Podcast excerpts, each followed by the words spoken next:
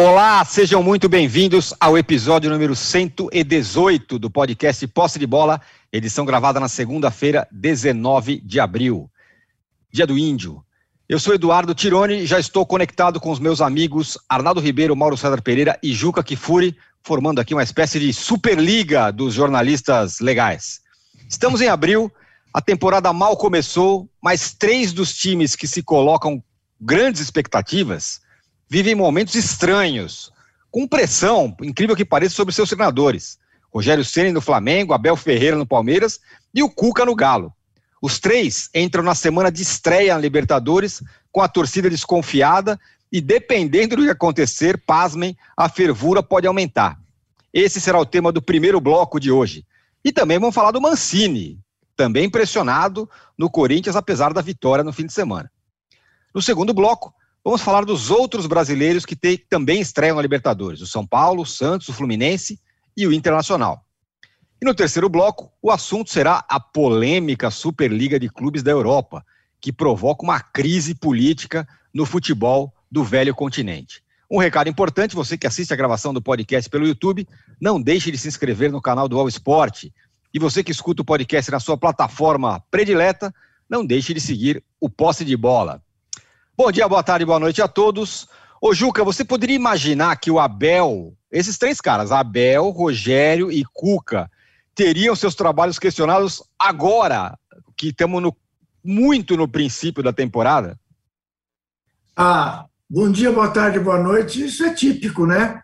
Do jeito brasileiro de olhar para o futebol, principalmente do jeito do torcedor olhar para o futebol da complacência das direções dos clubes, quase todos, em relação ao comportamento do torcedor, agravado pelo fato de termos uma pandemia que faz com que as manifestações sejam todas até uh, aumentadas nas redes antissociais. Então, cria-se aí né, uma aparente crise.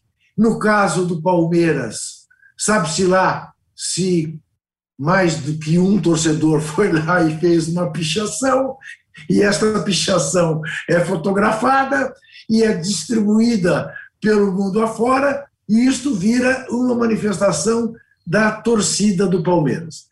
É, que há insatisfação sobre a qualidade do futebol apresentado pelo Palmeiras, pelo Atlético Mineiro e pelo Flamengo a partir da grande atuação que teve no jogo que realmente interessava contra o Palmeiras na Supercopa, isso parece claro. O Flamengo acabou perdendo do Vasco. Ora, meu Deus do céu, perdeu para o Vasco, para o rival, que não perdia não sei lá quantos anos, 17 jogos e papapá. Depois põe o time reserva e não é capaz de ganhar da portuguesa carioca, ainda toma 2 eh, a 0, tem que se virar para empatar o jogo. Que grande crise no Carioquinha. O Flamengo tem que se preocupar com o jogo desta terça-feira com o Vélez Sarsfield, na Argentina.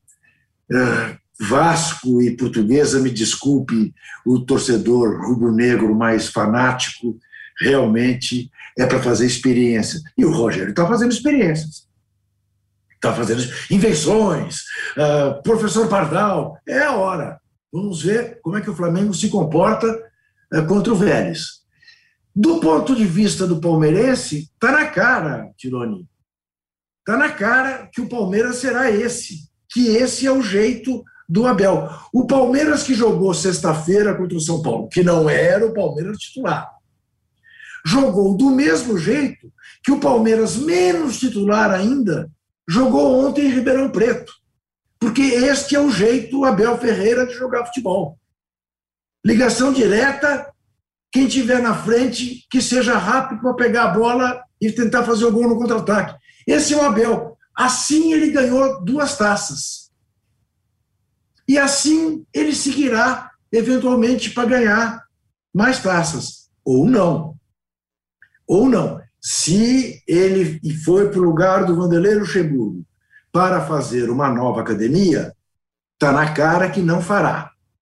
Não é esse o projeto dele. Então, errou a diretoria do Palmeiras ao contratá-lo. Agora, você não vai me dizer que algum diretor do Palmeiras foi ver o jeito que o Paok jogava na Grécia para contratar o Abel Ferreira. Não. A escolha se dá, em regra, de outra maneira. Eventualmente, a exceção tenha sido o trabalho que o São Paulo fez com o Murici entrevistando técnicos para fazer a contratação do Crespo. De resto, é tudo lotério, como foi o Jorge Jesus, né, que sai do Abel Braga para o Jorge Jesus, não tinha nada a ver uma coisa com a outra. Infelizmente, deu certo. E aí tem aquilo que já falamos um milhão de vezes, que eu não quero repisar, as comparações entre o Flamengo do Jorge Jesus em 2019, pré-pandemia, para o Flamengo de hoje, pós-pandemia, tudo isso que entra né, nesses ingredientes. E o caso do Galo é um caso, digamos, mais preocupante, porque, embora só agora no meio da semana contra o Lagoaíra, seja lá o que isto for, na Venezuela, vamos ver se os dez dias que o Cuca pediu uh, terão sido suficientes para que o Atlético jogue um pouco de futebol, com o elenco que tem, com o time que já vinha jogando, o Atlético está mostrando de fato muito pouco. Ontem, de novo, foi muito ruim a atuação do Galo. Acabou ganhando o jogo porque fez 10 minutos finais razoáveis, num pênalti que eu até agora não tenho certeza que tenha acontecido dentro da área, a minha sensação é que foi fora da área e que o Arana converteu aos 90 para ganhar do Boa Esporte, que não deve ser muito pior do que o Guaíra. Então, então o, o atleticano tem motivos para estar tá mais desconfiado, dizendo, ué, esperava alguma coisa diferente do Cuca.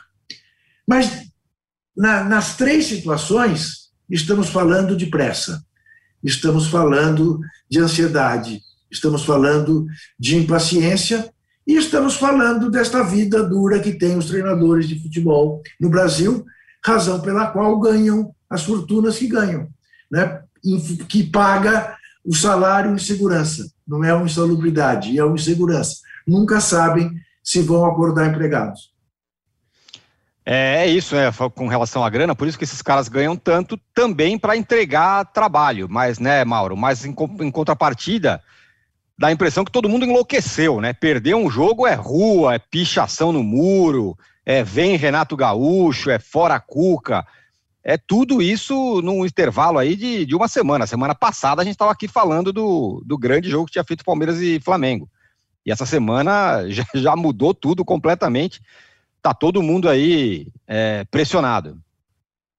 Eu acho que é muita falta do que fazer, maluquice gente querendo extravasar suas neuras nas redes sociais, é, é, atirando para tudo quanto é lado, pessoas com a mente doente que só querem ter razão, não querem discutir um assunto de forma minimamente civilizada, saudável, é ter razão, né? Eu quero ter razão, eu quero ter razão.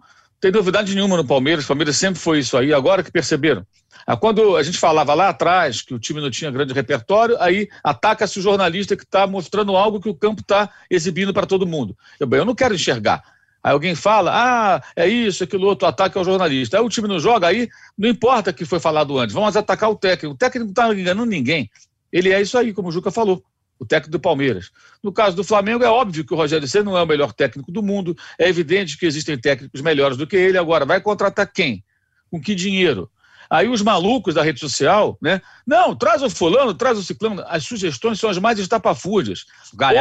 Ou, ou técnicos inviáveis, porque não sairão dos seus empregos, porque seriam caríssimos né, e não aceitariam é, é, é, trabalhar pela quantia que o clube poderia pagar hoje. Né? Os caras ignoram que o poder de investimento do, de um clube, Flamengo, Palmeiras, qualquer um, é, antes da pandemia, salvo raras exceções, né? antes da pandemia era um, né? e agora é outro, óbvio que é outro. Então, eu, eu, sem contar a disparada da, da, do dólar, do euro, então você contratou um Jorge Jesus por um valor X em 2019, o euro estava ali a 4, por aí. Agora bate perto de 7. Então aumentou barbaramente. É inviável. Ah, mas o Abel foi contratado. O Abel foi contratado porque ele é um técnico que vinha trabalhando em times do quinto escalão europeu. Se, se, se, se chegar a quinto, nessa época de Superliga, eu acho que já até o, o Braga e o Paok caíram mais um pouco. né? No, no, na escala de importância. Então, para ele, era uma oportunidade num gigante sul-americano, que é o Palmeiras. Mas ele é um técnico com um currículo muito pequeno. Treinou o Braga, que é há algum tempo uma espécie de quarta força de Portugal, tradicionalmente nem é, existem times mais tradicionais do que o Braga no futebol português, e o PAOK, que é um dos times periféricos abaixo dos dois maiores, Olympiacos e Panathinaikos. Ele estava lá. Aí veio para o Brasil, porque ele, peraí, eu estou aqui na Europa, mas é o Brasil, mas é o Palmeiras, é um time muito grande que vai me oferecer condições de competitividade que aqui eu não terei. Tanto que ele ganhou dois, dois, dois títulos importantes, a Libertadores e a Copa do Brasil. Ele dificilmente seria campeão da Copa da Grécia, da Copa de Portugal, ou campeão de qualquer coisa na Europa com as equipes que ele tinha, como ganhou aqui um título continental. Então é uma situação diferente, mas é um técnico que não tem, não apresentou até hoje essa diversidade de jogo. Você está enganando alguém? Não, não está. É só ver os jogos. Você constata que é assim que trabalha o time dele. Ponto. Aí a reação agora é essa. Né? No caso específico do Flamengo, é uma certeza absoluta de um bando de malucos né, que sugerem, por exemplo, Galhardo, que você lembrou. Como se, por exemplo, manda um WhatsApp para Galhardo, Galhardo, pede demissão no River Plate aí, onde você tem uma longuíssima história, onde você manda mais que o presidente, né? É, e vem aqui se aventurar no Flamengo. Cara, você para contratar um técnico desse, você vai ter que negociar, acertar um período que está terminando o compromisso dele. Não vai sair assim. Sem contar que, por exemplo, os técnicos argentinos, sul-americanos em geral. Né? Rueda largou o Flamengo, Osório largou o São Paulo, Balsa largou o São Paulo, Cudê largou o Internacional. Também tem isso. Por quê? Porque isso aqui é apenas um estágio intermediário para quem sonha com voos mais altos, seja uma seleção sul-americana e principalmente um clube europeu. Cudê largou o Internacional para dirigir o Celta, que estava nos arredores da zona de rebaixamento. O time saiu ali para o meio da tabela. Pode ser que no final da temporada ele esteja mais valorizado, valorizado no mercado eh, espanhol e saia do Celta para treinar um time maior. É óbvio que esse é o objetivo dele. O cara vai tentando ganhar espaço no mercado mais relevante. Então não é tão simples, especialmente com a questão financeira hoje. Mas os caras acham que é simples. Ah, traz o Leonardo Jardim, né, já que conversamos sobre isso. Na entrevista que eu fiz com o Murici, que ele falou, adorou o Leonardo Jardim. Quando passou para quem discute a parte financeira, muito obrigado e tchau. Vamos olhar um técnico sul-americano para o São Paulo. Por quê? Porque o valor era proibitivo para o clube. Nenhum clube brasileiro vai ter condições hoje, só se fizer uma loucura. E, e, e, não pode fazer loucura, obviamente, não tem que fazer loucura, tem que andar ali na linha. Então é uma coisa insana, maluca.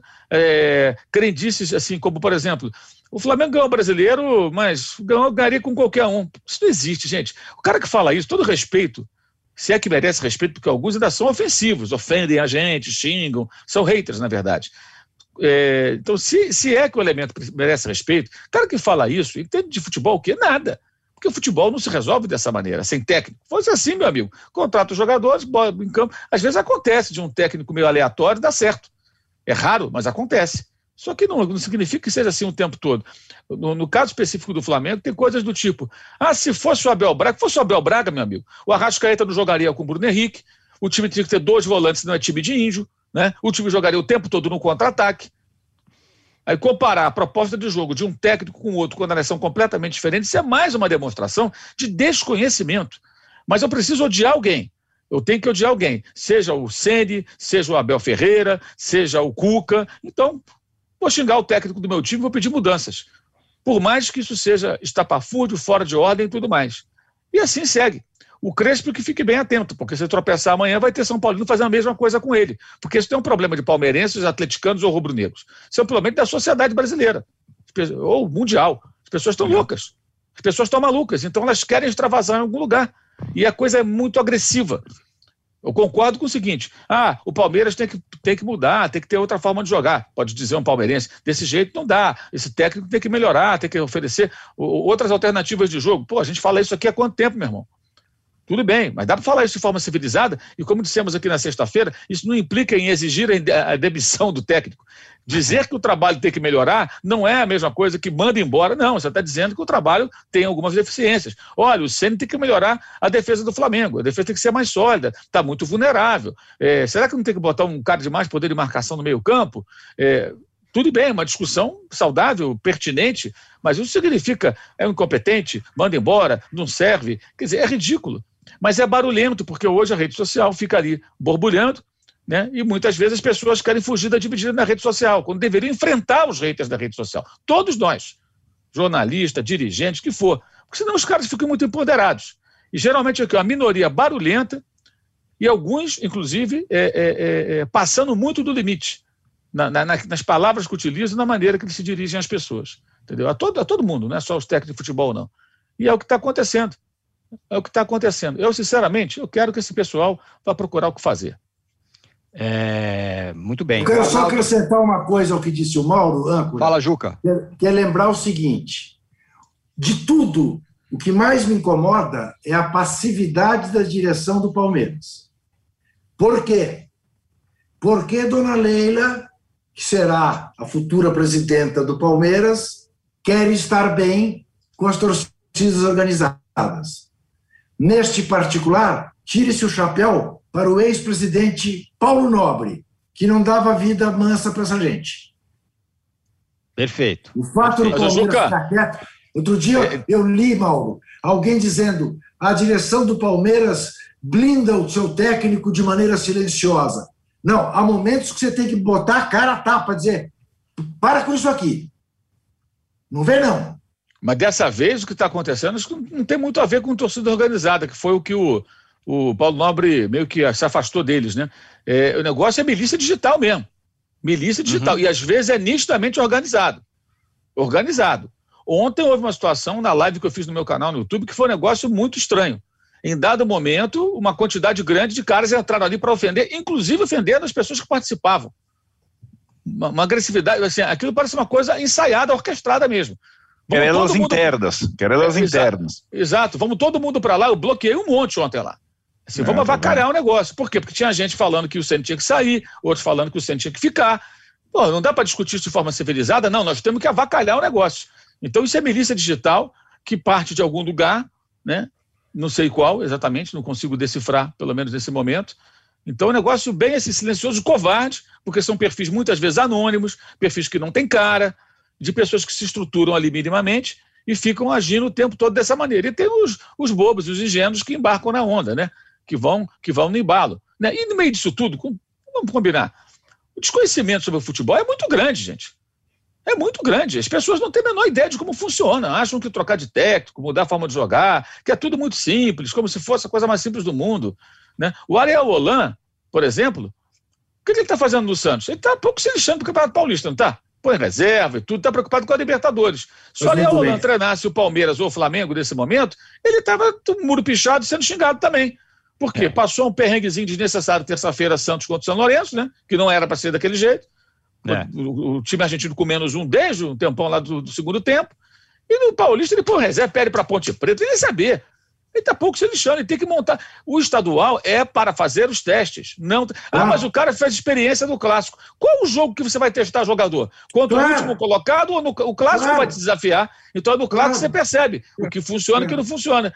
Um teste embute o que? Um risco? Claro que vai ter um risco. Para o Abel, para o Sênia, para o Cuca, para qualquer um, gente.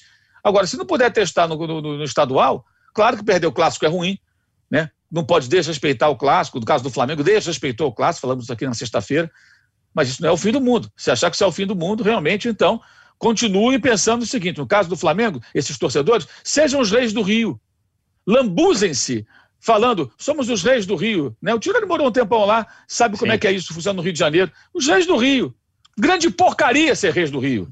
Para o Flamengo, porcaria ser rei do Rio. Ganhar estadual não vai adiantar nada. Legal ganhar do rival, maneiro e tal, mas o Flamengo, com o investimento que tem, com o tamanho que tem, como vale para o Palmeiras, o Atlético, tem, não tem que ser rei de Minas, rei de São Paulo, tem que ganhar brasileiro, Libertadores, é, Copa do Brasil, enfrentar os grandes adversários, é isso. Ah, não, é tem que ser o rei do Rio. É isso. Palhaçada isso. O, o Arnaldo, é, em cima de tudo que isso que o Juca e o Mauro falaram, de, né, de pressão digital, pressão de pichamuro e tal, a gente sabe bem como funcionam aqui os nossos dirigentes, né? Para essa pressão começar a incomodar dirigente, é um pulo, né? Se, se as coisas começarem a não, a, a não funcionar e começar a pressão a aumentar. Nesse uhum. aspecto, quem você entende que está mais, é, entre aspas, quero falar bem, entre aspas, pressionado? O, o Rogério, o Abel ou o Cuca? Não, o Rogério, porque são questões um pouco diferentes aí. É, Bom, dos três clubes, Palmeiras e Flamengo têm eleições esse ano. Quando você fala que os dirigentes podem se sentir pressionados e tudo mais. É, o Atlético acabou de ter eleição há pouco tempo. Agora, o que acontece com os técnicos de Palmeiras e Atlético é um pouco diferente do que acontece com o Rogério. No caso do Palmeiras, pela primeira vez existiu de parte de um grupo de torcedores um pouco uma, uma, uma pichação, uma cobrança, etc e tal.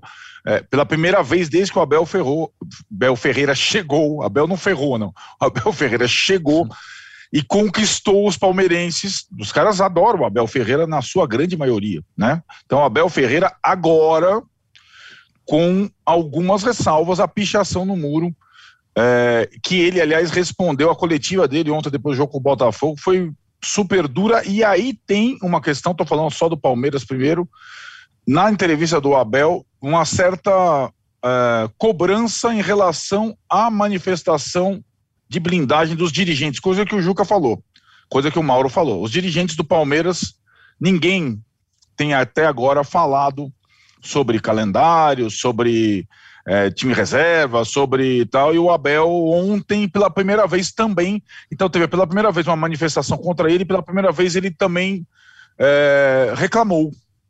Reclamou não só desse grupo de torcedores, como reclamou da tua da sua diretoria, de certa forma.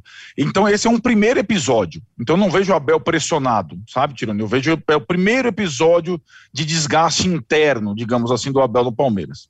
O Cuca no Atlético. O Cuca já foi campeão da Libertadores no Atlético, já teve uma passagem muito boa, uma saída estranha e uma certa ressalva de boa parte da torcida contra a sua contratação lá atrás, sobretudo a torcida feminina do Galo e tudo mais, foi recebido com ressalvas, mas com assim um certo é, crédito de outra parte da torcida pelo que ele fez no Atlético, Galo doido, campeão da Libertadores e tudo mais. As primeiras exibições, de fato, não são boas, o Juco acabou de falar. Então existe uma espécie de, de cisão, uma espécie de desconfiança, mas não é uma coisa, uh, digamos, de maioria ainda contra o trabalho do Cuca. No caso do Flamengo, me parece sim uma maioria desde o início.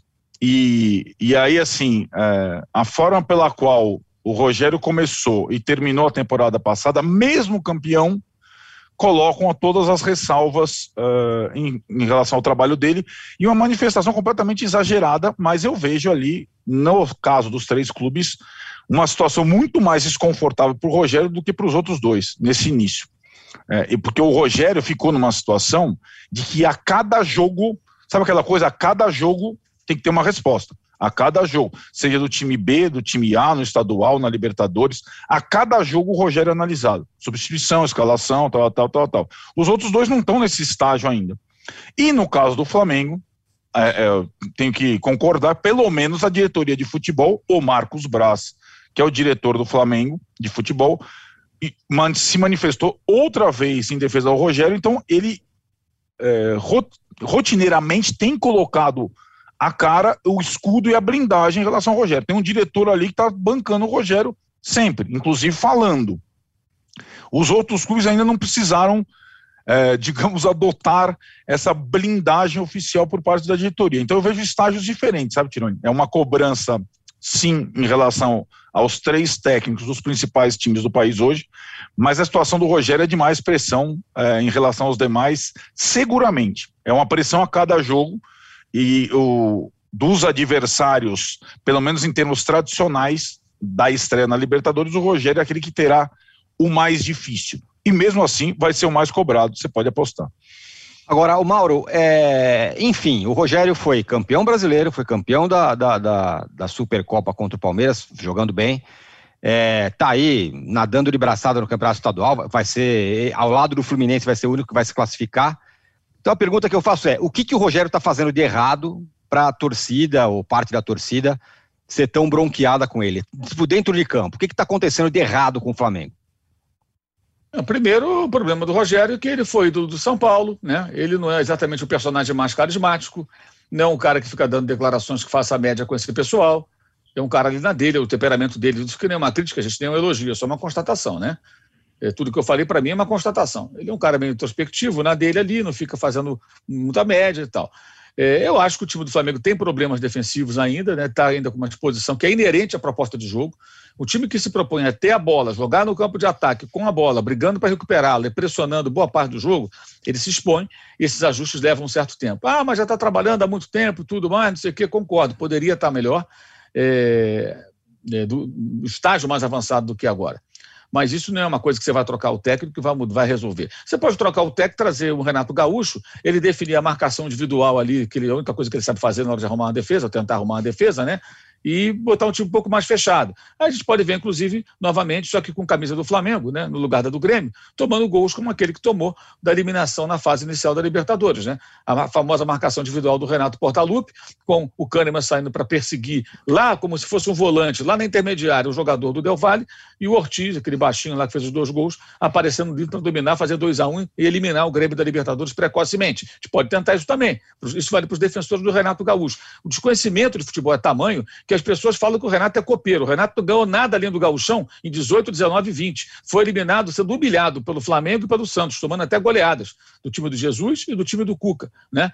Não passou pelo. Perdeu as duas partidas finais da Copa do Brasil, foi eliminado pelo Atlético Paranaense na Copa do Brasil no ano anterior, quando o Furacão ganhou o torneio. Quer dizer, o que, que o Renato ganhou além do. E foi eliminado agora pelo Del Valle na primeira fase da Libertadores, se juntando a outros times brasileiros, como São Paulo, Corinthians, que também já foram eliminados nessa fase. E aí os caras acham que o Renato vai resolver. Outros acham que é um técnico que dê esporro, que grite, que xingue. Como que o seu elenco com várias estrelas estivesse ali louco por um Tuca Ferretti, dando porrada na mesa e, e, xingando todo mundo. Isso é de uma burrice, uma ingenuidade total, gente. Achar que é botar... Os jogadores do Flamengo foram é, muito mal na semana passada. O jogo contra o Vasco foi ridículo, atuação ridícula. Culpa do Rogério dos jogadores, claro. Aí você pode botar na conta de todos eles. Tá? Por que, que o Flamengo toma gol com um minuto contra o Palmeiras, contra o Vasco e com 12 minutos contra a Portuguesa? Os jogadores não têm nada com isso. Zero responsabilidade. Por quê? Porque se deseja botar a culpa toda no técnico. Arão na zaga, tem problema? Sim, ele não é o Van Dijk. Apesar do rabinho de cavalo, ele não é o Van Dijk. né? Não é o Van Dijk. Agora, melhorou em alguns aspectos, especialmente aquele para o qual ele foi deslocado jogar ali como zagueiro para melhorar a qualidade na saída de bola, que é importante dentro dessa proposta de jogo. E no brasileiro, especialmente porque tinha um goleiro que para jogar com o pé é pior que eu, que é o Hugo. Que não pode calma. falar do Hugo porque é queridinho da torcida. Exato, não pode falar dele. É queridinho da torcida. Apesar Minhas de ter, gostam. Apesar de praticamente ter entregue o título para o Inter no jogo contra o São Paulo, na última rodada, ele foi o culpado dos dois gols, culpado mesmo. Segundo gol, ele deu a bola no pé do Daniel Alves e tomou um gol de falta no primeiro chute que foi na direção do gol, uma bola no canto dele. Sem contar o Copa do Brasil, que ele encomendou a eliminação diante do São Paulo, driblando o Brenner, o Brenner no último lance do jogo. Né? Esse é o goleiro que o Flamengo tem para reserva do, do, do, Diego Alves, que não consegue jogar com o pé. Então você tem que ter um zagueiro que dê opção ali e consiga sair jogando, porque já tem um problema com o goleiro, que não consegue dar um passo de um metro e meio. Então o Arão foi recuado para a zaga. Por quê? Porque o Rodrigo Caio estava machucado. Aliás, saiu de novo com problemas físicos no intervalo do jogo da Portuguesa. Né? Então, é uma busca por soluções. Aí você tem um cobertor curto.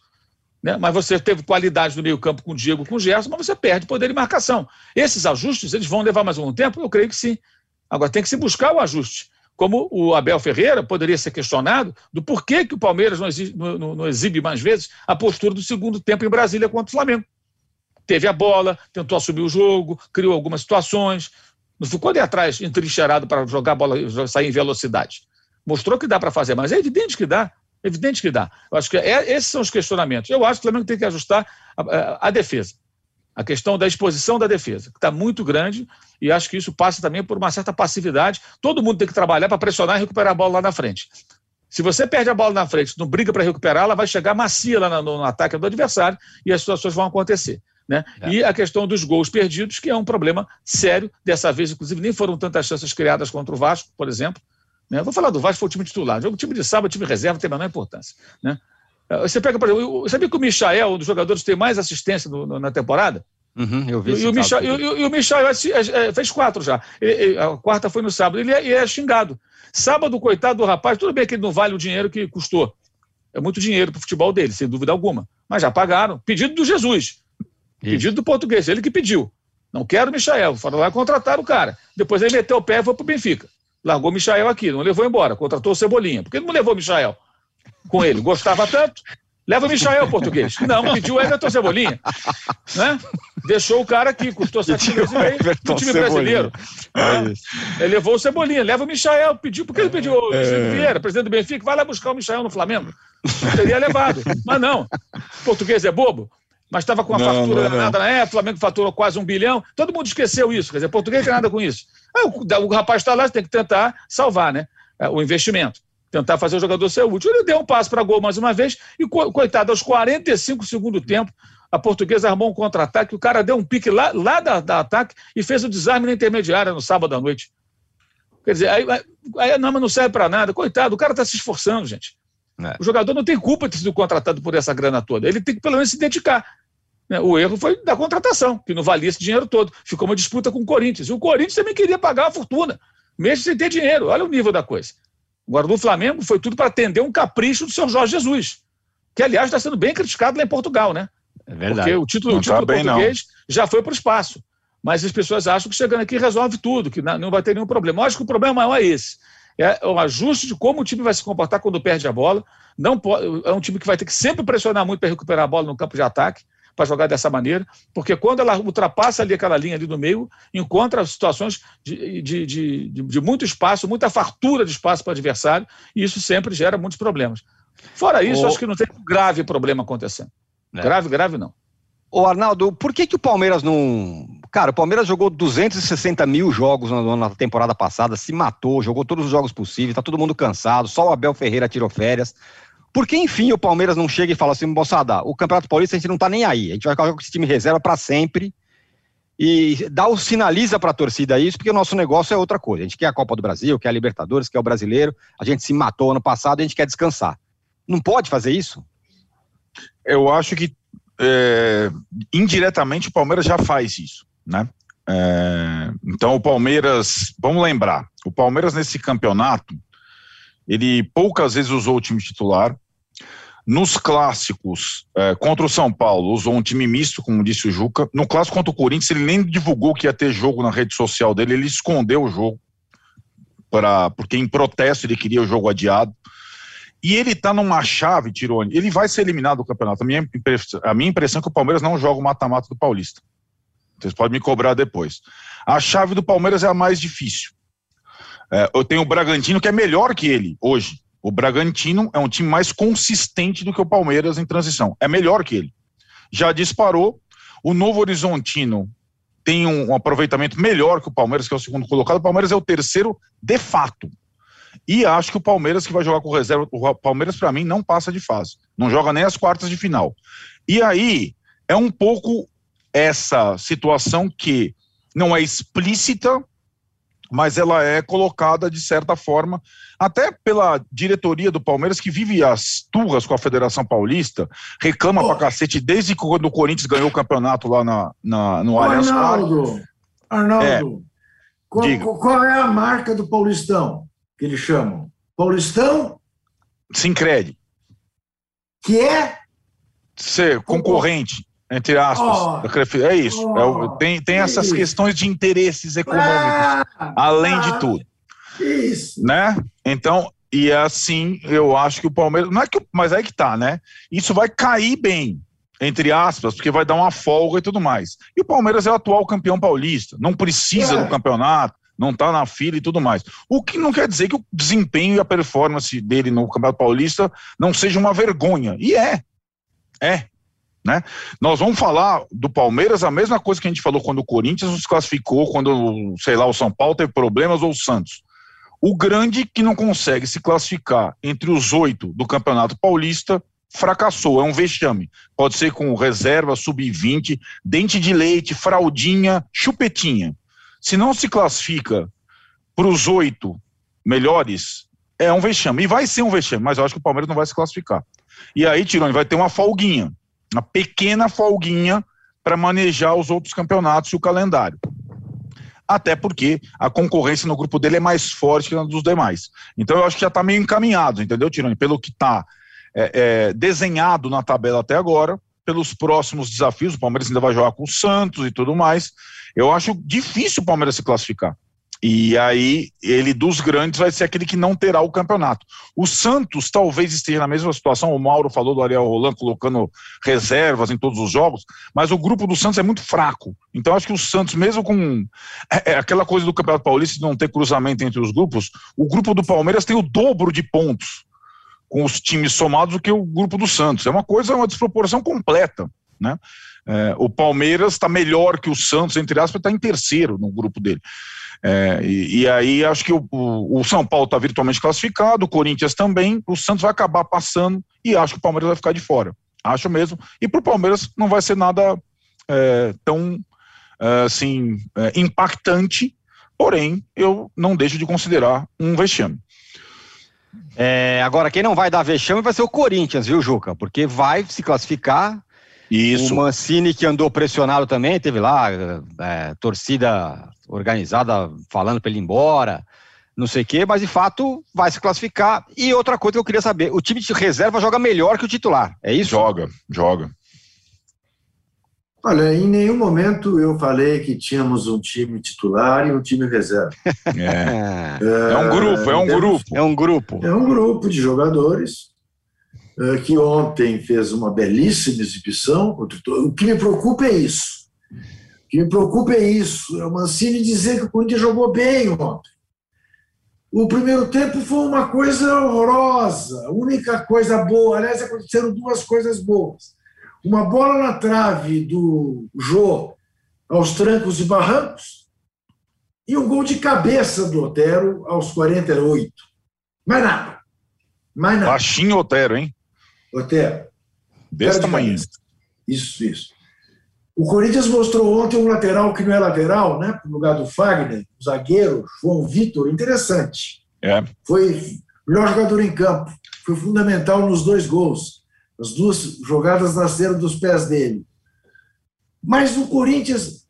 Aí, da mesma maneira que eu acho que a direção do Palmeiras tinha que falar para o seu torcedor: esqueça a Paulistinha. É, ano passado ganhamos essa porcaria só para mostrar que a gente ganha na hora que quiser. Mas nós não estamos preocupados com isso aí, tá? E de mais a mais é concorrente da nossa presidenta, e a gente não quer encher a bola por azeitona na empadinha deles. É, o Corinthians tem que dizer isso, torcedor, atenção, nós vamos pagar a conta esse ano, senão a gente fecha. E não espere muito mais do que isso. E aí sim, cobrar do seu treinador a necessidade de ele fazer, com um elenco melhor do que do Atlético Goianiense, um time com padrão. Será que é impossível porque os jogadores do Corinthians são mais cascudos, não obedecem, não jogam com a humildade e eficiência que jogava o Atlético Goianiense? Bom, então troca os jogadores. Faz um time médio, na acepção do termo, com padrão, para não correr risco. Claro, eu estou dizendo desde o início, quando saiu a tabela. O Corinthians vai chegar às quartas de final com o pé nas costas. Vai passar pelas quartas de final. Porque o Santo André será o adversário dele. É. E vai morrer na semifinal. Contra qualquer um que ali esteja. O Bragantino, o São Paulo, o Santos, o Palmeiras correndo risco. A gente não sabia que o Palmeiras ia desprezar a esse ponto. Mas é isso. Esse é o, é o, é o, é o teto do Corinthians. Não é mais do que isso. Não pode ser mais do que isso. E não se pode exigir mais do Mancini que não fazer o Corinthians jogar como o Atlético Goianiense. E com a benegação, que foi o aspecto que ontem ele chamou mais atenção. Um Corinthians é, lutador. Nem isso eu achei. Nem isso. Nem isso. Porque realmente também, se esperar é, muito espírito contra o Ituano, é só mesmo com a corda no pescoço. Tá? É o Paulistinha, gente. Não é mais do que o Paulistinha. Agora, vai jogar quinta-feira contra o River Plate. Aí tem que ter respeito genérico. O, o, o, o, do Paraguai. O Juca falou atenção, eu lembrei do atenção, fará. Os gaviões jamais, jamais acabará. acabará. Esse é, esse, é grande grito. É, esse grande grito. Muito O bem. River Plate, peraí, o River Plate genérico não é o que vai jogar com o Fluminense? Não, esse aquele é, esse- original. Esse é original e Na vai ser mesma assunto- quinta-feira. Na mesma quinta-feira. vai ser assunto no nosso segundo bloco, porque encerramos o primeiro bloco do posse de bola 118, 19, não, 18, 18, 18, 18. 18 e voltamos em 30 segundos para falar dos outros brasileiros na Libertadores, São Paulo, Sem pedir Internacional. like, âncora. Com like, a galera aqui tá tá, tá me tá, tá que nem a galera que entrou no, no negócio do Mauro lá, estão me detonando aqui, é, pedindo, falando que eu não tô pedindo like. Então vocês me deem likes aí, por favor. Ó o like randômico. Like randômico. Like randômico. Voltamos em 30 segundos. Baixo Clero é o podcast de política do UOL. Toda semana eu, Carla Bigato, converso com os comentaristas Maria Carolina Trevisan e Diogo Schelp sobre temas que dominam a pauta política brasileira. Você pode ouvir o Baixo Clero e outros programas do UOL em uol.com.br barra podcasts, no YouTube e também nas principais plataformas de distribuição de podcasts.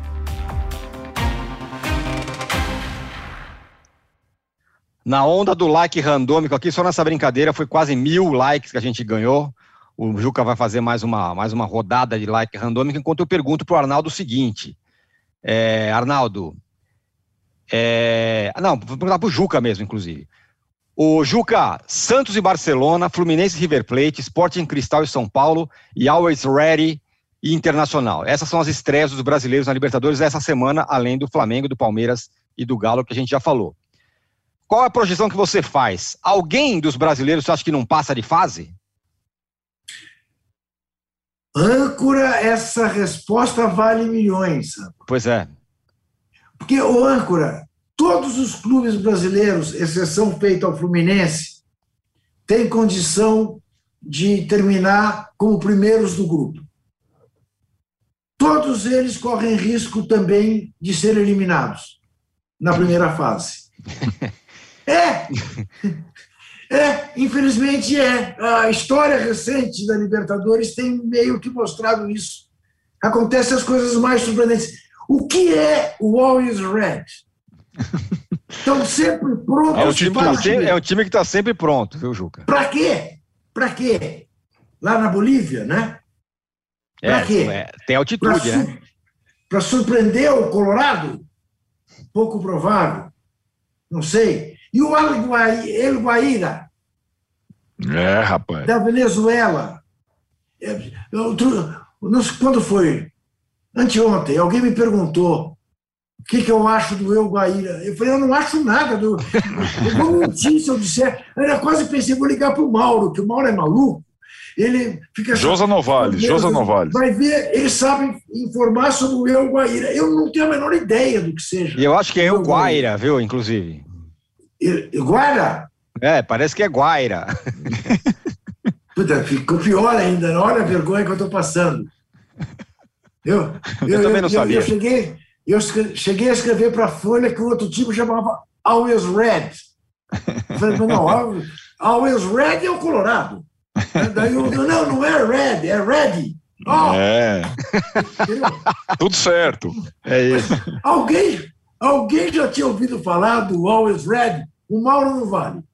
Você já O Josa, tinha? Nova, o Josa Novales tinha, tinha sabia. O Josa Novales é um bom. especialista em futebol sul-americano. Tá bem, tá bem. Então eu não sei te dizer. Eu não sei, eu não sei, realmente não sei. É, se o- dá para comparar o Flamengo com o Vélez Sarsfield? Não, não dá, mas lá é complicado. Tudo é complicado. Nesse futebol que está absolutamente equilibrado pelo mundo afora. Alguém diria que o São Paulo ia perder? Para quem perdeu ano passado, na primeira rodada? Que acabou Binacional. na vaga? Binacional. Depende tudo. Binacional. Você tem, o time da Libertadores, você nunca ouviu falar, você tem que dar o Google uma procura e, pergun- e pesquisar qual altitude ele joga. Se tem altitude, é um problema. Se não tem altitude, menos mal. É mais ou menos essa é a. Né? Quando Agora, o o- time joga na altitude, porque às vezes joga em outro local, né? Agora, o Arnaldo, tem uma história que o São Paulo não vai priorizar a Libertadores. É isso mesmo? É isso, é inédito isso, hein? Inédito. Edson. O São Paulo talvez seja o clube que mais é, aprecia, ou o torcedor do São Paulo mais aprecia a Libertadores, né? É, e tem ainda o fato de não ter se classificado na fase de grupos do ano passado. Aquele vexame que o Juca acabou de falar. A, a eliminação que começou com uma derrota contra o Binacional. Porém, Tirone, dos times de São Paulo, do Paulistinha, que o Juca sempre fala, é o único que precisa desesperadamente de um título. E dessa vez, nesse calendário estranho, as finais do campeonato elas vão estar interligadas às partidas da fase de grupos da Libertadores, mas não assim na mesma semana, é, com intervalo de 48 horas. Então, quando estiver jogando o mata-mata do Paulistinha, o São Paulo terá jogos da fase de grupos da Libertadores dois dias antes ou dois dias depois, na encavalado mesmo. E hoje, é, você falou para o Juca, ah, o Corinthians reserva o titular, qual é o melhor? O Juca falou, não sei, porque são, são jogadores do mesmo nível. Então. O São Paulo que teve uma experiência com o time reserva contra o Guarani vai utilizá-lo mais vezes e é possível que algumas vezes utilize o time reserva ou misto na Libertadores e não no Paulistinha, dependendo da semana. Melhor um pássaro na mão que dois voando. Pois é, né? E acho que tem a convicção, a diretoria e a comissão técnica argentina que é, mais ou menos, é, é, curioso isso, porque o Mauro sabe bem como é que os argentinos consideram a Libertadores. A Argentina joga a Libertadores da seguinte forma: fase de grupos é uma etapa, o que importa é classificar. Em segundo, melhor campanha, dane-se. Dane-se. O River Plate e o Boca Juniors jogam assim sempre. Dane-se o primeiro lugar do grupo, dane-se a melhor campanha, o que importa é passar. E é assim que o Crespo está analisando o calendário atual do São Paulo. Tem que classificar no grupo da Libertadores? Sim. Em primeiro lugar, não necessariamente. Melhor campanha, dane-se. No Paulistinha, não. No Paulistinha, a melhor campanha te dá a vantagem de jogar a única partida das quartas de final e da semifinal em casa e, eventualmente, a decisão do Paulista e tudo mais. Então, nesse aspecto de priorização, Tirone, um campeonato dá mais vantagem à melhor campanha do que o outro. Então, para resumir, a estratégia é ser o melhor do Paulistinha na fase de classificação para ter vantagem e jogar para valer as decisões do Paulistinha e na fase de grupos se classificar nem que seja em segundo lugar da Libertadores. É mais ou menos essa a estratégia para um time que sempre priorizou a Libertadores e que cunhou essa expressão que o Juca usa tanto. Quem cunhou Paulistinha foi o São Paulo, quando ele dava pelota alguma para o Paulistinha lá atrás, em 2005. Porém, agora quem precisa do Paulistinha, dos grandes paulistas, é o São Paulo. Então mudou a coisa e vai ser assim esse ano. O, o, Mauro, é, agora dessa, desses confrontos todos que a gente está vendo, always ready, não sei o quê, quem indiscutivelmente tem uma pedreiraça pela frente é o, o, Fluminense, que vai encarar o River Plate e o grupo é, é complicado, né? E o Fluminense vai ser ao lado do Flamengo o único carioca grande nas finais do, do estadual. É, o Fluminense fez um pacotão de reforços aí, muitos jogadores já mais veteranos, né? Eu achei, sei lá, no mínimo questionável aí essa ida ao mercado, mas de qualquer forma incorporou mais o elenco, né? É, eu acho que o grupo Fluminense é um grupo acessível, são duas vagas, ele não precisa chegar na frente do River Plate, na linha do que disse o Arnaldo. Se o River fizer aquilo que dele se espera, que é liderar a chave, o Fluminense pode muito bem se classificar em segundo. Né? A estreia em casa contra o River. É, claro que é o adversário mais difícil, mas é um, é um jogo em que, se o Fluminense empatar com o River Plate, também não é nenhuma situação desesperadora. Acho que dá para o Fluminense buscar a classificação dentro da sua chave, é, é, tendo a consciência de que ser o primeiro colocado não é, não pode ser a prioridade, não pode ser uma obsessão. É, é e sim, é, é, importante é classificar, é avançar e vai jogar realmente aí com o Flamengo, o Volta Redonda, portuguesa, né? Tudo indica a fase final do campeonato do Rio de Janeiro, né? Mas não se sabe se vai enfrentar Flamengo ou um dos outros dois na próxima fase, porque isso só vai se definir no final de semana. Eu entrevistei o Roger Machado, inclusive, por dividida do UOL. Quinta-feira vai a entrevista dele às duas da tarde. Boa. É, até perguntei ele sobre o Casares, que é um desses jogadores que foram contratados pelo Fluminense. Eles trabalharam junto no Atlético ele está otimista com relação ao Casares. Se ele conseguir contornar bem a situação do Casares, que sempre tem um probleminha ou outro, né? É, já vai ser um, um, grande avanço. Agora, David Braz, Manuel, Bobadilha, é, contratou também o Abel David Hernandes. Braz, né? né? É, dois zagueiros, o Manuel e o David Braz. É. E o campo, o Bordilho e o Abel Hernandes para o ataque. Quer dizer, foi um, um lote aí, de, mais o Casares, um lote de É. contratações. É, ele vai ter que revezar bastante os jogadores. Já tem uma questão ali do Fred com o Nenê, que é sempre complicado quando não tem a bola, porque o Fred nem saída de bola marca. É, O Fred fica ali para finalizar. O Nenê é um jogador que está caminhando para os 40 de idade, está com 38, 39, já é uma coisa parecida. Então vai ter que ter um- uma, mescla bem feita ali, lidando com alguns egos eventualmente. É, mas eu acho que o Fluminense tem uma chave que não é simples, mas não acho que seja mais difícil, não. Porque a gente, fica muito preocupado. Ah, tem o River Plate. Então, tudo bem, tem duas vagas. Uhum. Se os outros dois não são tão, tão ameaçadores assim, então ok, a- o grupo é acessível, né? É. E avisar a todos o seguinte: já te- o, o Always Red já demitiu o técnico, já, tá? E Já demitiu? Tá? É Antes isso. mesmo da Libertadores? Demitiu e recontratou. Outro mesmo técnico? Contratou o que tinha sido campeão, o Omar Assad, é o Turco Assad. Olha, o Turco, Turco Assad, Assad, aquele? É. Aquele Vélez do, do. Vélez? Vélez campeão? O Turco Assad virou técnico, né? E- Olha só, hein? E foi recontratado. Muito vocês bem. que o Mauro sabia tudo do Always Do Red. Always Ready, É. aí brinca. É. O Always Red é campeão da Bolívia, gente. É isso. Então, Eu vi. O Mauro tá sempre. Tá Uma, always podero- ready. uma poderosa equipe das alturas. É E isso. joga em La Paz. O Mauro tá sempre always ready no, com o futebol sul-americano, entendeu? Tá sempre Isso. updated. Bom, é, fechamos aqui o, o- o segundo bloco do episódio 118 do podcast Posse de Bola. O Juca, além de pedir o like Sim, mas espera um pouquinho só. Fa- Falamos. Peraí, peraí. Falamos da Libertadores. Sim, O, do torneio continental mais importante, não vamos falar. a sul-americana? na Série B do, da, da Série B da, Bom, Comebol, tem não, Cori- não tem. Corinthians e River Plate genérico, certo, Juca? vai, vai para o terceiro bloco, Tirone, porque Isso. o Arnaldo está afim de avacalhar o programa, então tudo bem. Avacalhar o programa. Falando em Série B, o, o Vasco também não, não, não, não avançou, né? Não avançou Não no estadual. Não avançou Ficou estadual. pelo caminho. É provável que. sofrimento, né, meu? É que possível. Se, se o Vasco e o Flamengo não se cruzarem na Copa do Brasil, não teremos mais Vasco e Flamengo, por exemplo. Não, esse É ano. no ano, exatamente, exatamente isso. Vai Bom, ficar fecha- o gostinho do 3x1. É, Talvez exatamente. seja a grande façanha do Vasco esse ano. É, é. Fechamos aqui o segundo bloco do episódio 118 do podcast Posse de Bola. O Juca vai fazer mais uma rodada de likes Randômico. randômicos Randômico, aqui. randômico, olha lá. Likes randômicos e a gente, olha lá, é, analo- ana- analógico e digital. E a gente volta em 30 segundos para falar do assunto que está chamando a atenção aí, a tal da Superliga Europeia de futebol. Só os ricaços. Já voltamos.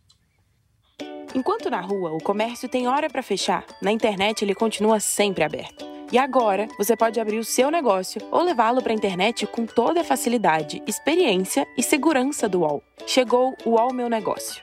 Com ele, você tem o criador de sites e a loja virtual para começar a crescer na internet. Faça como milhares de clientes. Acesse agora mesmo uol.com.br barra meu negócio e leve o seu negócio para a internet. UOL Meu Negócio, apoiador oficial do seu sonho.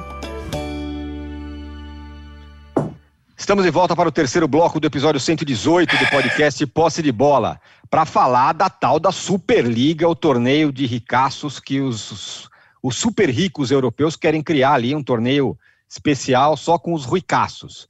Ô, Juca, essa Superliga que estão querendo criar aí, não é um pouco ali, é, me explica aí, se, se, não, se não tem a ver com a, com a Copa União que foi feita em 87, ó, vamos pegar aqui só o quem tem grana e o campeonato é esse. Ou tá? Âncora, você é um gênio, âncora. Você não é o âncora do poste de bola à toa. Entendeu? Você conquistou esse lugar galhardamente. Âncora, é exatamente reduzidas as proporções o que aconteceu em 87 no Brasil. Então tem que ter muito cuidado na avaliação disso aí.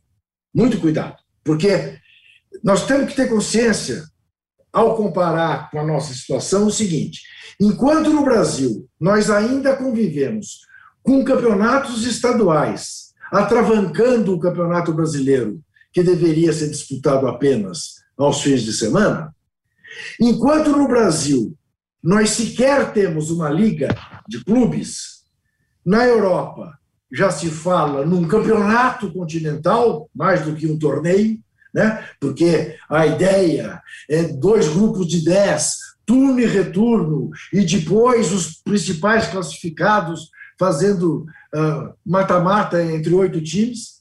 Né? Quer dizer, então é um campeonato continental e falam numa superliga em países que já têm as suas ligas de clube.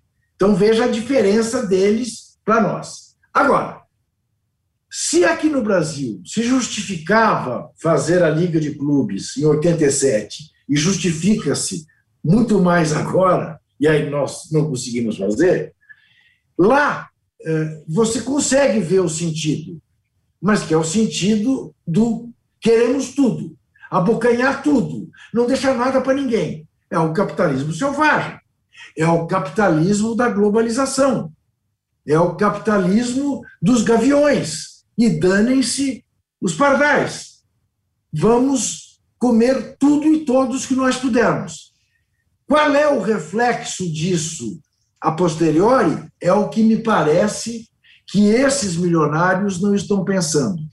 Embora dentre os milionários haja clubes como Real Madrid e Barcelona, que não são empresas e não têm donos, porque muito do raciocínio dessa liga está nesses capitalistas e, curiosamente, o PSG não está. E, misteriosamente, eu não conseguia saber ainda por quê. O Bayern Munique, que estava na origem da Superliga, não está assinando o comunicado, estão assinando os três espanhóis, os três italianos e os seis ingleses. Né? É, eu acho que eles estão afrontando a cultura do futebol. Quando eles pensam num campeonato sem descenso, é a NBA, são as ligas americanas, né? É fixo, são aqueles que ponto, né? Você sabe que até sobre isso, eu não tenho dúvida que tem que ter acesso e descenso. Não tenho a menor dúvida. Mas, às vezes, eu ponho uma interrogação na minha cabeça quando ouço Luiz Fernando Veríssimo dizer, mas é um absurdo o Corinthians cair, o Inter cair, o Vasco cair, não pode. Para quê? Para jogar o Atlético Goianiense. Isso não é, isso não é capitalismo. Isso não é negócio. Como é que entra um, um time sem nenhuma torcida e você derruba um grandão? Bom, mas eu diria que isso é da cultura do futebol. É do tem de raiz, ainda que resta da raiz do futebol. Se você também terminar com isso, eu acho que o desafio que está posto é do meio termo. E a Superliga não tem nada a ver com o meio termo. Né? Agora, é, quando alguém diz, bem, mas se fizer a Superliga desse jeito, o Leicester nunca mais vai poder ser campeão de coisa alguma. E é verdade, o que é um absurdo. Ao mesmo tempo, o cara do Tottenham ou o cara do Manchester United diz: Mas o que eu tenho a ver com o Leicester? O Leicester é lá uma cidadezinha menor da Inglaterra. Nós estamos aqui em Londres, nós estamos em Manchester, capital do futebol. Estamos em Liverpool.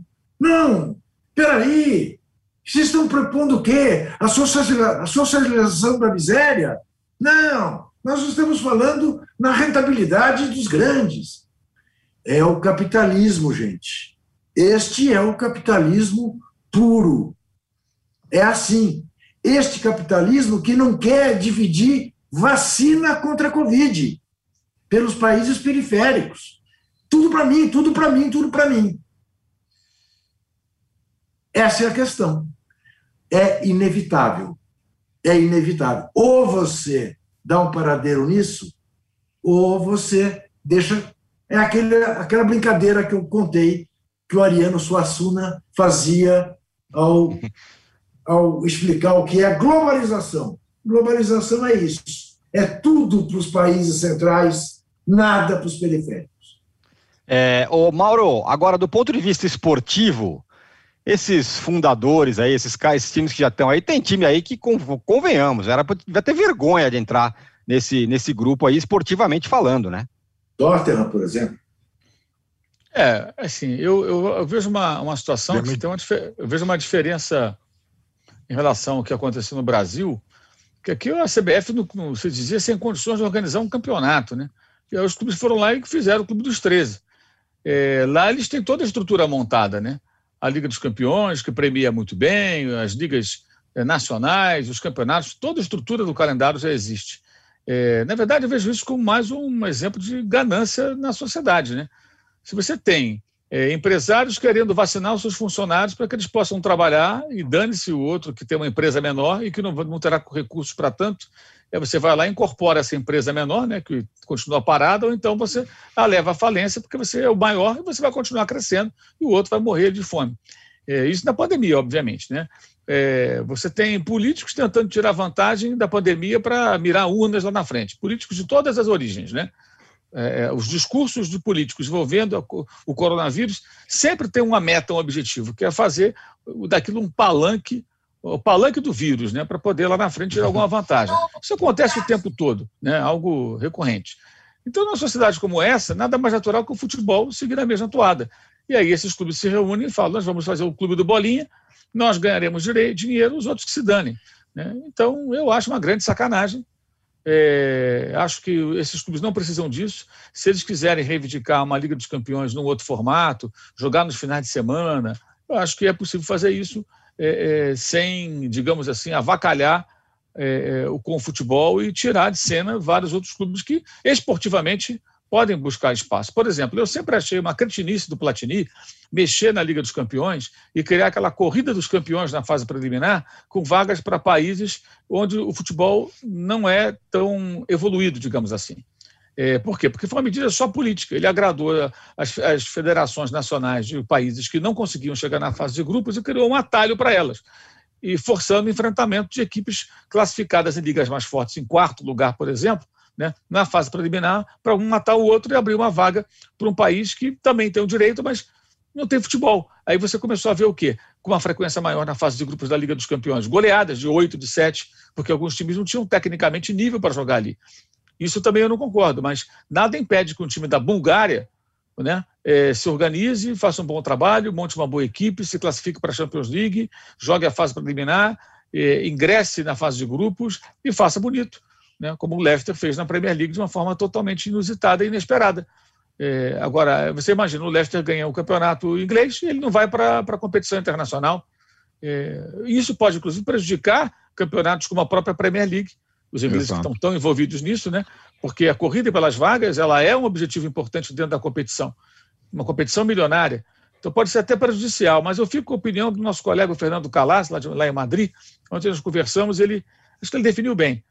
Isso pode funcionar pelo menos como uma ferramenta para pressionar a UEFA e aí criar uma situação em que os clubes no bloco consigam mais é, é, é vantagens ou seja, levar adiante seus objetivos, entre eles jogos de Liga dos Campeões nos finais de semana, mexer no calendário. Ou seja, olha, nós estamos unidos aqui, cara. Se vocês não, não, não nos ouvirem, não cederem em nada, nós vamos levar isso adiante. Essa pode ser a mensagem é, é, embutida nessa manifestação e que mais adiante talvez fique bem clara para todo mundo. Ou seja, pode ser, na verdade, uma grande estratégia. Agora, na essência, uma sacanagem, né? Você pega e fala: atenção, o, o, os Leicesters da vida, vocês não vão jogar competição internacional nenhuma. O Always Red nunca jogaria a Copa Libertadores da América se formasse aqui um grupo com os grandes clubes da América do Sul. Né? Pois é, mas o Mauro, o Mauro, eles prometem uh, para cada participante dez vezes o prêmio do campeão da Champions. Que, que é, uma, é uma promessa, como outra Sim. qualquer. Se vai acontecer ou não, sabe Deus. Né? Mas é isso. Talvez essa, esse movimento tenha o condão de fazer, como a Lei Bosman fez em relação aos atletas, uh, os clubes terem mais liberdade. Porque o que está em xeque também, e nós já conversamos sobre isso aqui, é a própria Copa do Mundo de seleções, que cada vez faz menos sentido no uhum. mundo globalizado.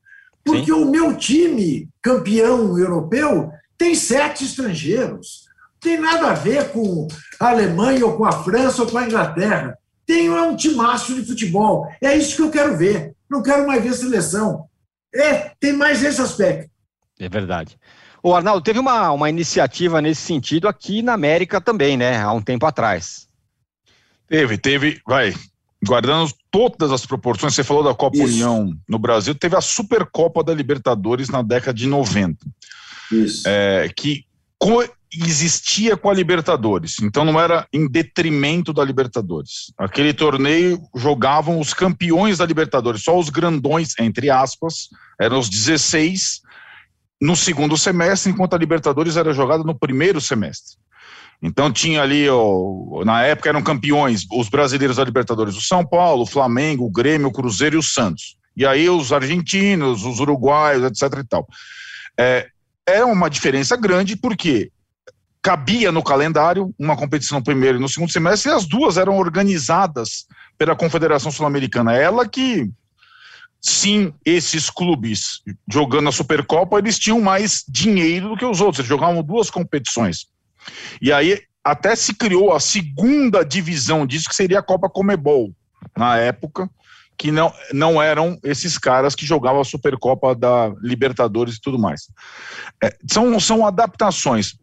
O que hoje existe na América do Sul e na Europa, e o Brasil especificamente, é, é o que o Mauro disse um pouquinho ali em relação a as próprias ligas nacionais, elas estão vinculadas aos campeonatos continentais, as suas classificações todas, os seus posicionamentos.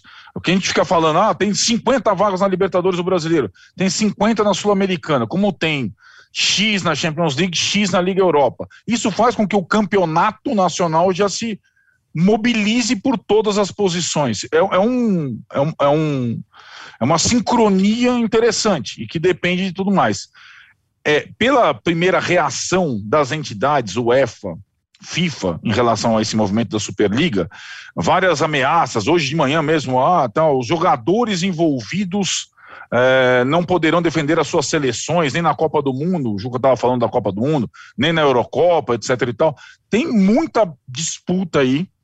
Acho que vai acabar acontecendo algumas adaptações com, como disse o Mauro, algumas reivindicações dos clubes sendo atendidas, né? Então acho que talvez não continue nunca mais como é hoje, mas eu também vejo uma uma situação de um certo exagero da Superliga e o que me surpreendeu muito foi a rejeição imediata de boa parte do mundo esportivo europeu, jogadores, uh, mídia, uh, clubes não envolvidos, é, a, o, o, depoimento do Gary Neville, seu sósia, viu, Tirone? Muito, muito emocionante. Muito como ex-jogador né? do Manchester United, colocando o dedo na ferida, falando é, coisas muito fortes. Então, acho que também é, o, o, o, campeonato não nasce com uma independência dos clubes. Não, não nasce. Nasce com essa pecha do elitismo que o Juca tocou ali. Então ele o não, Ferguson, ele não... O, Ferguson, o Ferguson também teve uma declaração muito boa, né? É, dizendo então. que esse movimento uh, deixa de olhar para 70 anos de história do futebol europeu. Pois é, ele, o campeonato nasce estava... meio embalado numa antipatia, né? Isso. Um negócio meio. Quando eu estava no United, vivemos quatro noites as mais especiais das nossas vidas, as finais da, da, da Champions. É. Eu te diria, Arnaldo, que isto tem a ver com a pandemia. Uhum. Esta antipatia tem a ver com o fato de o mundo ter despertado para a necessidade da solidariedade, do serviço universal de saúde que nós temos no Brasil e que só agora, nego, fala, puxa vida, o que seria se não tivéssemos? Né? Então, provavelmente, a iniciativa da Superliga, se fosse três anos atrás, teria uma recepção diferente da que está tendo hoje. Pode ser sim. Bom ponto, bom ponto. Neste momento, o mundo está querendo falar: escuta, nós precisamos de nos unir e não de nos separar ainda mais. Né? De é um estabelecer ponto, essa diferença, eu acho. Bom, bom, ótimo ponto, muito bom. É, é, por isso que o Mauro tem uma linda camisa escrito não ao futebol moderno. Ele é, o, é, é isso, é, um, é um entusiasta do não futebol moderno. Bom, senhores, fechamos aqui o episódio 118 do podcast Posse de Bola. O Mauro já deu. Oi, diga lá, Mujuca. Vou fazer Mauro. um rápido registro aqui, né? Na linha claro. que falamos no começo aqui do Posse de Bola sobre os haters, os loucos da rede social. Mandar um abraço ao Flávio Gomes, que lançou o livro dele, Imola 1994. Muito e bom. Algum, alguns elementos né, é, da torcida Ayrton Senna estão né, propondo boicote ao livro do Flávio porque, pelo simples fato de que o Flávio Gomes não trata Ayrton Senna como um deus infalível, e sim como um ser humano. com virtudes e defeitos como qualquer outro, né? É, e para esses seguidores da seita, né, é, o, o Senna tem que ser tratado sempre como se ele fosse um semideus. O cara que dirigia o carro com uma marcha só, é, sabe? E essas lendas todas que se criaram ao redor do Ayrton Senna, que foi um grande piloto, né? É, que já foi superado, aliás, pelo Schumacher, né? E de repente pelo, pelo Hamilton e por outros, né? Porque ele era só um ser humano, um ser humano especial naquilo que ele fazia. Pilotava como poucos. Talvez tenha sido o melhor da história. Aí é totalmente subjetivo, né? Alguns podem Sem achar dúvida. que sim, outros podem achar que não. Mas não era um Deus. Tanto que ele morreu. Como pode morrer você, eu, qualquer um de nós aqui. Acabou. Assim que funciona. Então, esses malucos, né? Uma banana para esse bando de malas, torcida Ayrton Senna, a procurar o que fazer. Um abraço para o Flávio Gomes. Aliás, Mas, apesar, apesar, da frase ridícula que ele produziu lá na Bandeirantes, na, na, na primeira corrida da, da, temporada, né? Eu sempre preferi o Piquet. Apesar das bobagens que ele faz de vez em quando. Olha aqui, mas é, foi bom você lembrar, porque esses fundamentalistas são imbecis burros, porque eu não tinha a menor vontade de ler este livro, dado o fato de que eu não me interesso por automobilismo. Tratei de comprar o livro, porque agora, opa, o que, que tem nesse livro que esses caras estão chiando? Me interessou. Fizeram uma bela propaganda no livro Sim. do Flavinho. Maravilha. E o Flávio, e o Flávio, e o Flávio escreve, escreve, maravilhosamente bem. Maravilhosamente fosse, bem, baita jornalista. Fosse sobre, fosse sobre qualquer assunto, certamente seria, seria bom. Sem dúvida, sem dúvida. Perfeito, é isso. É, e além do é, mais, tem a qualidade de ser corintiano, que é uma beleza. Eu isso, acho que ele vai lançar, eu acho, só acho que ele vai lançar um livro sobre o Castrilha ainda.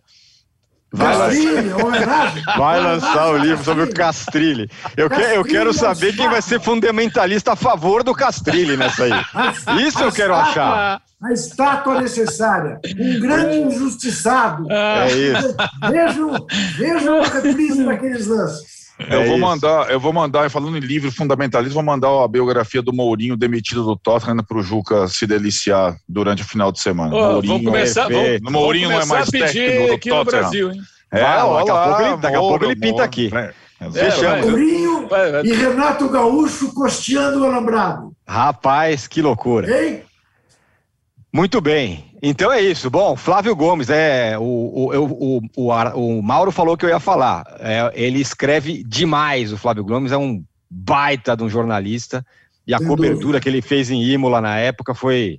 Eu lembro, eu trabalhava nos populares, na época foi uma puta cobertura espetacular. Sim. Então comprem o livro, porque certamente vale a pena. já me ligou quatro vezes, para você quantas? Para encerrar, né? É, a culpa é, é de vocês. É, ela diz que, que nós, vamos ter que, nós vamos ter que diminuir esse negócio a partir é, Pois é, mas vamos falar sobre isso fora do ar, senão você do ar. Tchau. Vamos embora. É, até sexta. É, até sexta. Não, Tchau. É um absurdo, velho.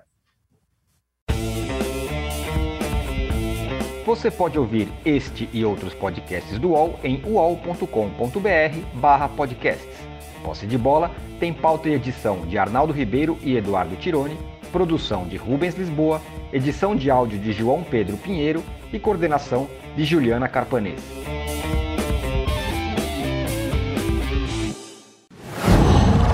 Qual?